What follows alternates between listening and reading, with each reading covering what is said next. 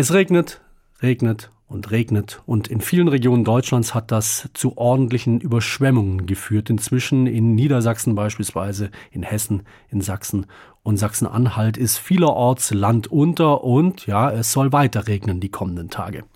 Der Bundeskanzler und die Innenministerin haben über den Jahreswechsel hinweg schon Hochwassergebiete besucht und Hilfe versprochen. Ja, dabei gibt es in Deutschland eigentlich auch ein nationales Hochwasserschutzprogramm und zwar seit ziemlich genau zehn Jahren.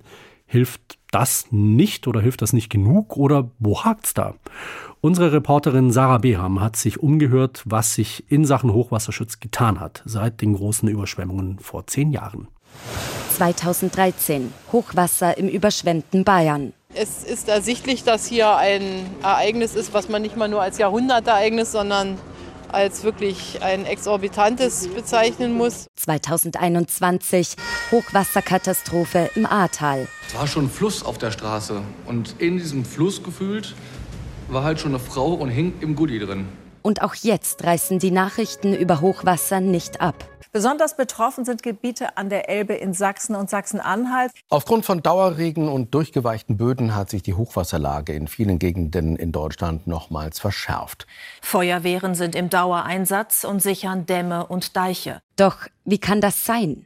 Bereits 2013 haben Bund und Länder das sogenannte nationale Hochwasserschutzprogramm als Reaktion auf die Fluten auf den Weg gebracht. Erstmals und bundesweit gab es damit eine Liste mit überregionalen Projekten für den Hochwasserschutz, wie Deichrückverlegungen, dem Fluss also mehr Raum geben und Flutpolder, also Überschwemmungsgebiete.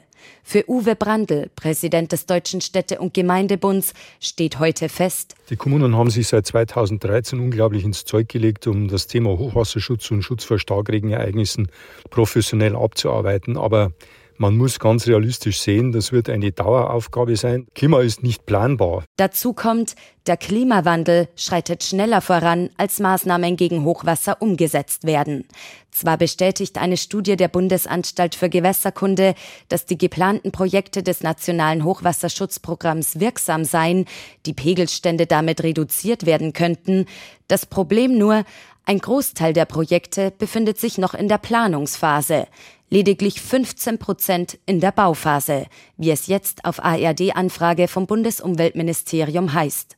Frank Obenaus, Vorstand Wassermanagement und Technik bei der Emscher Genossenschaft und Lippe-Verband, meint daher, Grundsätzlich würden wir uns natürlich äh, schnelle Genehmigungsverfahren für unsere Planungen wünschen. Der CSU-Politiker Uwe Brandl nennt einen weiteren Knackpunkt. Man muss natürlich sehen, dass auch Eigentumsfragen geklärt werden müssen. Darin sieht auch das Bundesumweltministerium die größte Herausforderung. Denn um die Projekte überhaupt umzusetzen und damit dem Wasser mehr Platz zu geben, braucht es Flächen. Und die sind hart umkämpft.